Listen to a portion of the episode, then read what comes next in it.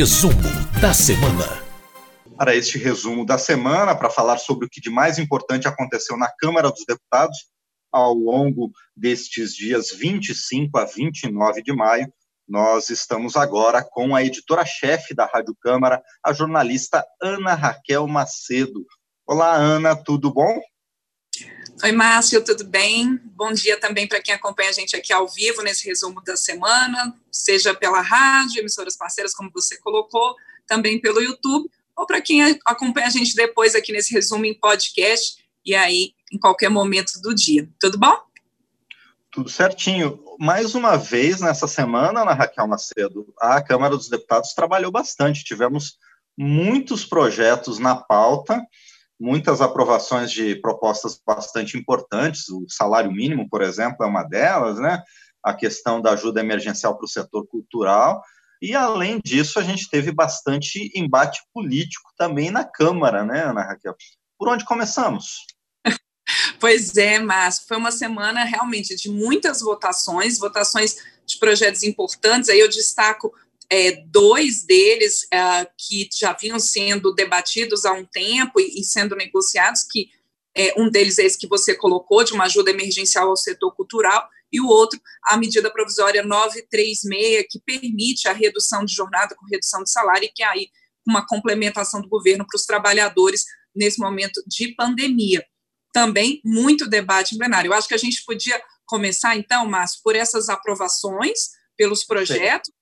E depois a gente vai nas discussões políticas e nos embates que também foram destaque no plenário nessa semana e foram muito intensos, como você colocou. O, a semana, a gente teve o início dela ali de votações na terça-feira, e aí vale uma, uma, uma explicação aqui bem rapidinha para quem acompanha a gente nesse resumo da semana, que houve uma decisão do presidente da Câmara, Rodrigo Maia, e dos líderes partidários, em acordo com todos eles, de que as votações na Câmara durante esse período de pandemia, que elas ocorram entre terça e quinta-feira, sempre a partir ali, né, preferencialmente a partir de 1h55 da tarde. Falo isso aqui, Márcio, para quem quiser acompanhar as sessões da Câmara,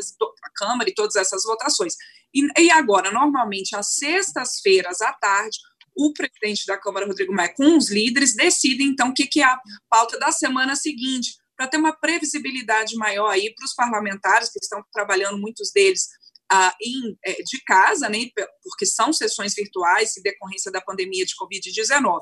Bom, então, na terça-feira, a gente teve o início dessas votações por um projeto bastante importante que vinha sendo debatido há muito tempo, que é esse de socorro emergencial ao setor cultural, o setor cultural que é, foi um dos primeiros a parar nessa pandemia de Covid-19 e possivelmente vai ser um dos últimos a voltar, né, Márcio? Porque ele é, necessariamente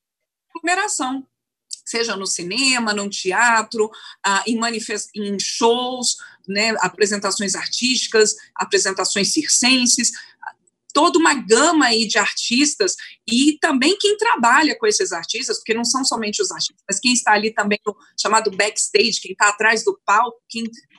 torna possível levar essa arte ao grande público, ao público, também está sendo bastante afetado por essa crise decorrente da epidemia de Covid-19. Então, esse projeto, que é, foi apresentado pela deputada Benedita da Silva, do PT do Rio de Janeiro, junto com umas, vários outros parlamentares de diferentes partidos, ele foi relatado pela deputada Jandira Fegali, do PCdoB do Rio de Janeiro, e, por sugestão da relatora, a deputada Jandira, é, a sugestão dela é que essa lei se ela passar pelo Senado, for sancionada pelo presidente da República, Jair Bolsonaro, que ela se chame Lei Aldir Blanc, justamente em homenagem, em homenagem a esse grande artista brasileiro que morreu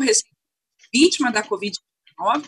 Então, essa, essa norma, se ela for votada e, pelo Senado e, como eu disse, sancionada pelo presidente Jair Bolsonaro, ela prevê o seguinte: 3 bilhões de reais para estados, o Distrito Federal e municípios, distribuir então para esses artistas e por essas instituições culturais, principalmente pequenas, é, é, pequenos espaços culturais, pequenos ah, teatros, que haja essa possibilidade. É, seria então 1,5 bi para estados e Distrito Federal, 1,5 bi para municípios, prevê também o pagamento de uma bolsa de 600 reais em três parcelas, exemplo do auxílio emergencial que já vem sendo pago aos informais, aos trabalhadores informais afetados pela pandemia. Então, se houver aí artistas ou pessoas ligadas à cultura que tenham sido afetadas pela pandemia, mas que por algum motivo não se enquadravam ali na é, é, no perfil desse primeiro desse auxílio emergencial que já vem sendo pago, que eles então possam receber também um auxílio de 600 reais pago ali três parcelas de 600 reais. Há uma possibilidade também por essa proposta que a, empresas culturais, cooperativas, instituições culturais comunitárias possam receber ali de estados e municípios de 3 a 10 mil reais para poderem se manter nesse período tão difícil prevê também criação de linhas de crédito específicas e o, o dinheiro para poder custear esses 3 bilhões de reais vir então do orçamento da União e também de um superávit do Fundo Nacional de Cultura. É, essa então foi uma, uma proposta bastante é, discutida em plenário e que teve uma ampla é, é um amplo consenso ali, e o próprio líder do governo, o deputado Vitor Hugo, do PSL de Goiás, disse que há um compromisso da presidência da República em sancionar essa proposta sendo ela, então, confirmada pelo Senado. Então, esse foi um projeto discutido bastante importante, Márcio. O outro. É, uma das coisas que me chamou bastante atenção nisso, Ana, desculpa por interromper, mas é claro. é que foi bastante significativo, é que as estimativas dão conta de que pelo menos metade desses é, profissionais que você comentou, os técnicos de som, de áudio, de vídeo, os produtores culturais, os divulgadores, pelo menos metade não tem uhum. carteira assinada, então é um setor também altamente desregulamentado, porque e muitas vezes trabalha por produção, né? Não há contratos é, de trabalho assinados. Então, realmente, esse auxílio emergencial vem em boa hora, né, para esses profissionais. Com certeza. E, e, aí, nessa questão que a gente colocou, né, Márcio, se por algum motivo ele não se enquadrava ali para receber já o auxílio para os trabalhadores informais, agora ele tem essa possibilidade claro, ali algumas regrinhas para receber, por exemplo, não pode estar recebendo esse auxílio emergencial que o governo já está pagando, é, não pode acumular com outros benefícios a no seu Bolsa Família, ah, também é, é, tem que ter ali comprovar que está no setor cultural há pelo menos dois anos, quer dizer, tem uma, uma série de regrinhas ali, mas é um alento para esse setor, com certeza, Márcio, é, é importante essa discussão. E, bom, e esse foi um projeto. Um outro que eu destaco aqui também, para a gente detalhar um pouquinho mais, Márcio, é a medida provisória 936, que terminou de ser votada nessa quinta-feira à noite. Uh, ela que permite que haja de jornada ou suspensão do contrato de trabalho por conta agora da pandemia de Covid-19 e permite que, então, as empresas cheguem a esses acordos com seus funcionários, mas o governo, então, entre com uma parte dessa, é, desse salário que foi reduzido, que né, foi, é teve uma redução aí que pode ser uma redução de 25%, de 50%, de 70%. Ah, então, essa medida provisória relatada pelo deputado Orlando Silva, do PCdoB de São Paulo, que inclusive já participou de duas entrevistas sobre esse assunto aqui com a gente na Rádio Câmara e no painel eletrônico. O deputado Orlando Silva, ele é, defendia que essa suplementação feita pelo governo, esse auxílio ali que o governo para complementar o salário desses trabalhadores que tiveram redução de, de suas jornadas e consequentemente redução de salários, que ela, essa complementação pudesse ser feita com base nos três últimos salários, tendo ali como teto três salários mínimos. Só que durante essa discussão no plenário, a maioria dos partidos ah, apoiou um destaque do PP, do Partido Progressista, para retomar o texto original dessa medida provisória. O texto original prevê que essa suplementação feita pelo governo ela vai ser feita com base no seguro-desemprego e é, né, no percentual, por exemplo, se reduziu 50% do salário, se prevê então pagamento 50% do seguro-desemprego. O que acontece é que, no fim das contas, vai ficar um pouquinho menor. O, né, o, o trabalhador, é, o seguro-desemprego ali tem máximo de R$ 1.813, né? Então, por exemplo, se tiver redução de 50% de salário, vai ficar em torno de, 1900, de 906 reais essa complementação do governo. Então, vai dar uma diferençazinha, sim, o trabalhador não vai receber exatamente o que ele estava recebendo antes, mesmo com a complementação do governo, mas já é uma ajuda e já é uma complementação importante de toda forma. A maioria dos parlamentares entendeu que o impacto seria muito grande se fosse adotar a redação proposta pelo relator deputado Orlando Silva. O líder do governo, Vitor Hugo, colocou que se fosse adotada essa redação, é, seriam 22 bilhões de reais a mais de gastos para o governo. Na redação, então, original, que foi o que acabou ficando nessa votação pelo plenário da Câmara, a gente tem aí em torno de 51 bilhões de reais com essa complementação, que se espera dessa complementação pelo governo. A gente lembra, então, que são percentuais diferentes, né, Márcio? Há um detalhamento. Se as empresas, no acordo, definirem ali para uma redução inferior a 25%, é, o governo não vai colocar a suplementação. Há uma possibilidade também de que as empresas ou os, os empregadores ah, façam uma complementação dessa complementação para que o trabalhador então tenha exatamente o salário que ele tinha antes dessa redução e há, pelo texto do relator deputado Orlando Silva, isso ficou na votação da Câmara, essa complementação poderá ser deduzida do imposto de renda devido. Então, há ali uma série de, de regrinhas para essa medida provisória, mas, de toda forma, próprio relator Orlando Silva colocou em plenário, Márcio, que, apesar desses destaques aprovados, o principal ali está mantido e é, sim, importante que, se, que haja uma alternativa a esses trabalhadores que suas empresas, por conta da crise decorrente da pandemia de Covid-19, estão tendo dificuldades financeiras e que, por isso, então, estão, estão tendo que colocar seus trabalhadores ou com uma suspensão do contrato de trabalho ou com uma redução de jornada com a proporcional redução de salário. Então, é uma possibilidade aí. E essa medida provisória 936 ainda tem que passar pelo Senado, assim como esse projeto da cultura que eu havia citado, que também foi aprovado nessa semana é, pela Câmara. Pois é, Ana, nessa, você citou essas entrevistas que a gente fez com o deputado Orlando Silva, as estimativas dele, os cálculos que ele fez na relatoria de que quem recebe até dois salários mínimos não vai ter uma queda tão significativa do salário, a depender da proporção né, em que a jornada e o salário forem reduzidos. Mas quem ganha a partir de três salários mínimos, essa perda salarial vai ser um pouco maior. É, ele até colocou durante o debate em plenário, né, Márcio, que ele tinha até proposto essa redução de até três salários mínimos como teto, porque, segundo ele, 89% dos trabalhadores ganham até essa faixa de três salários mínimos, trabalhadores brasileiros. Ah, mas aí houve essa tentativa dele, mas a maioria dos parlamentares, então,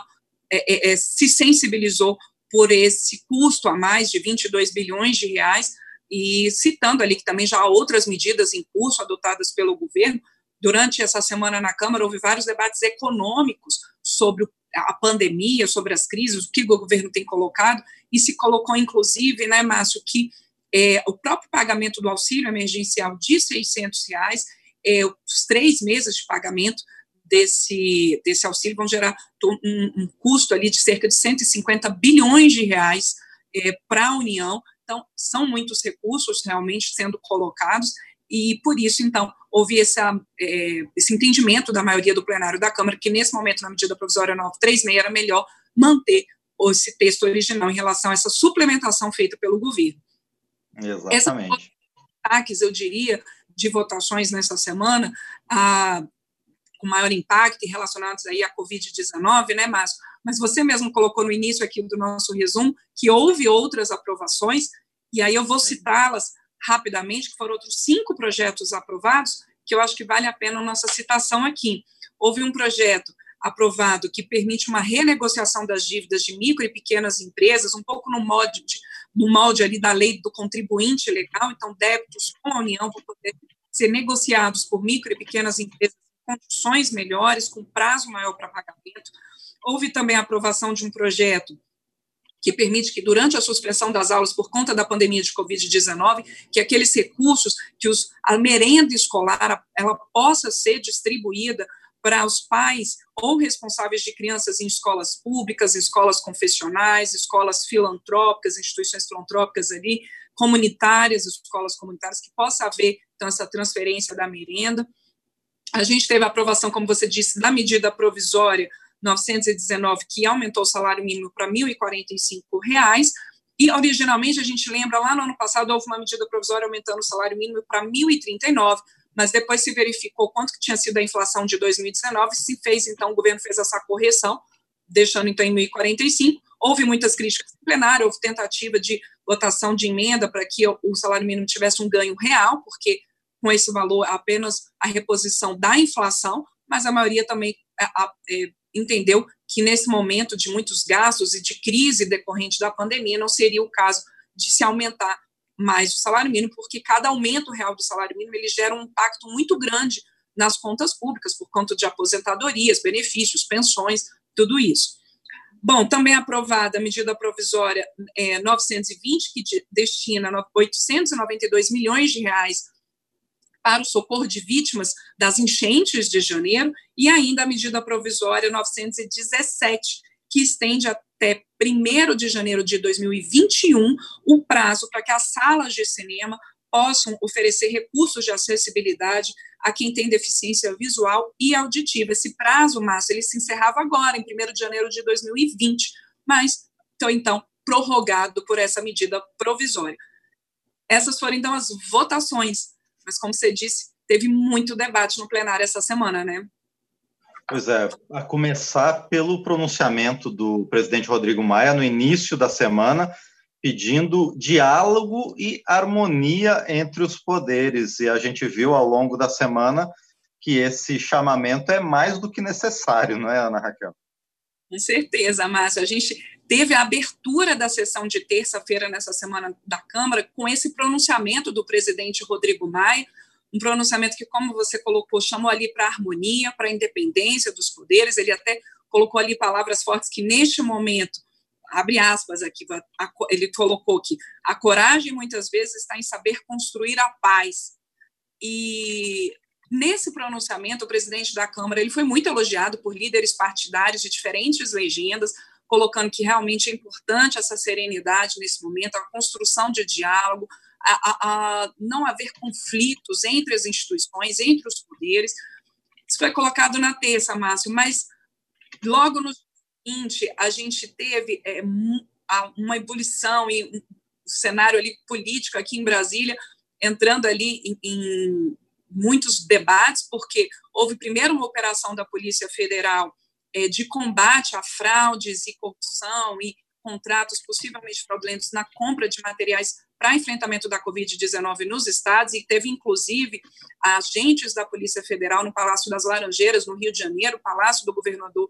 Wilson Witzel, né, residência oficial do governador do Rio de Janeiro, Wilson Witzel, e aí ele colocando ali que seria uma perseguição política para ele estar se opondo ao governo federal, ao governo do presidente Jair Bolsonaro, e muita gente colocando que não, que era uma operação que já vinha sendo investigada há muito tempo, de denúncias de corrupção nessa aquisição de produtos, e no caso do Rio de Janeiro, ali a denúncia envolve a construção de hospitais de campanha, houve até ali é, uma colocação de que alguns parlamentares, como por exemplo a deputada Carla Zambelli, que por ter citado numa entrevista a uma rádio é, que haveria é, uma operação, um covidão contra governadores, e alguns parlamentares estão no dia seguinte colocaram como se ela tivesse informações privilegiadas, ela nega, negou isso em diferentes entrevistas. No dia seguinte, essa operação de é, contra a corrupção, é, que atingiu muitos governos, a gente teve uma outra operação da Polícia Federal, dessa vez autorizada é, pelo Supremo Tribunal Federal no inquérito que o próprio Supremo investiga das fake news, cujo relator é o ministro Alexandre de Moraes. Essa operação, então, da, é, que tratou dessa questão ali na quarta-feira da, das fake news e que colocou ali como alvo alguns blogueiros, ah, empresários e alguns parlamentares que apoiam o presidente Jair Bolsonaro, houve muito debate colocando ali que o Supremo estaria extrapolando as suas competências, que estaria contra a liberdade de expressão. Por outro lado, é, há também quem diga que o, o, ministro Alexandre de Moraes está indo numa linha de combate às fake news e do chamado gabinete do ódio que existiria, que até a CPMI das fake news, que atua aqui no Congresso, fez ouviu, ouviu depoimentos da deputada Joyce Rasmo, do deputado Alexandre Frota e de outros falando que existiria um gabinete do ódio no Palácio é, do Planalto para que houvesse ali a divulgação de conteúdos para perseguição de adversários políticos. Tudo isso deu uma certa ebulição aqui em Brasília, em muitos debates de um lado e de outro, parlamentares que é, foram que vão ser chamados a prestar depoimento no Supremo nesse inquérito, é, colocando ali como um ataque à liberdade de expressão, de que não vão aceitar isso, e combinou, então, como você mesmo disse, Márcio, na declaração do deputado Eduardo Bolsonaro, falando que não era mais uma questão é, de se haver uma, uma intervenção ali, mas de quando, e depois do próprio presidente Jair Bolsonaro, pai do deputado Eduardo, é, colocando também ali que ordens absurdas não devem ser cumpridas. Então ficou ali aquela situação realmente e parlamentares de diferentes países, de diferentes partidos, colocando isso no plenário, de que é, tem que haver um respeito às instituições. O próprio presidente Rodrigo Maia também voltou a afirmar isso, na necessidade de se respeitar decisão judicial, de se respeitar as instituições. Ele voltou a dizer ali que todos esses inquéritos, inquéritos seja o que atingiu, por exemplo, o governador do Rio, Wilson Witson, foi autorizado pelo Superior Tribunal de Justiça, que a outra operação da Polícia Federal em relação às fake news também é autorizada pelo Supremo Tribunal Federal que é preciso seguir, sim,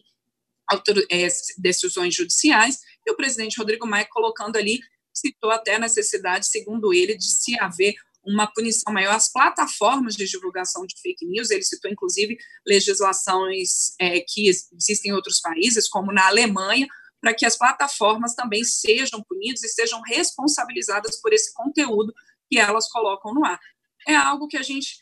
acompanha aqui em Brasília e que é, pode ser que continue repercutindo a depender das declarações aí de cada líder político, inclusive do próprio presidente Jair Bolsonaro, né? É, e como uma espécie de cereja no bolo dessa movimentação, dessa ebulição política, como você falou, o ministro Barroso, né, novo presidente do TSE, ainda antecipou que nas próximas três semanas deve pautar as ações que pedem a cassação da chapa Jair Bolsonaro, Hamilton Mourão, né, como mais um componente político nessa briga.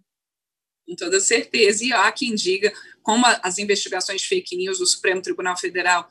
se iniciam ali em 2018, já no, no, durante o processo eleitoral de 2018, houve até quem é, é, dissesse aí, que colocou também, né, Márcio, que essa investigação sobre fake news pode é, ter ali uma repercussão nessa outra investigação sobre a chapa de campanha, o que a gente vai observar nos próximos dias. Houve ali um debate muito grande sobre o que, que é, o que, que não é liberdade de expressão, até onde vai a liberdade de expressão, a, e onde começa também a questão de ataque à honra e de perseguições à honra das pessoas. É um debate que voltou com muita força, que a gente vinha acompanhando nas audiências da CPMI das fake news e que agora voltou com muita força por conta até dessa operação dessa semana da Polícia Federal autorizada pelo ministro Alexandre de Moraes por conta do inquérito lá relacionado às fake news, que a gente lembra foi aberto por conta de ameaças e, e, e é, é declarações contra os ministros do Supremo Tribunal Federal. É, o que, aliás, continuou ao longo da semana, né? Isso não parou. Muito bem, Ana Raquel Macedo, jornalista, editora-chefe da Rádio Câmara, trouxe para a gente um panorama do que de mais importante aconteceu na Câmara dos Deputados ao longo desta semana. Ana, obrigado pelas informações. Bom final de semana. Na próxima semana a gente conversa de novo. Enquanto isso, todos nós né, vamos cuidar dos nossos entes queridos nesta pandemia. Obrigado, Ana. Obrigada, Márcio. Lembrando bem rapidinho, ainda teve sanção nessa semana do projeto de socorro a estados e municípios, com alguns vetos, como, por exemplo, é, impedindo o reajuste de servidores públicos até 2022. Mas aí fica para uma para quem quiser ver um pouquinho mais, acompanhar, como eu sempre falo, né? É bom acompanhar, né, Márcio, em câmara.leg.br, também na rádio.câmara.leg.br, os nossos podcasts, as nossas reportagens, tem tudo ali de destaque na semana na Câmara dos Deputados. Obrigada, Márcio. Bom fim de semana e também para quem acompanha a gente nesse resumo da semana.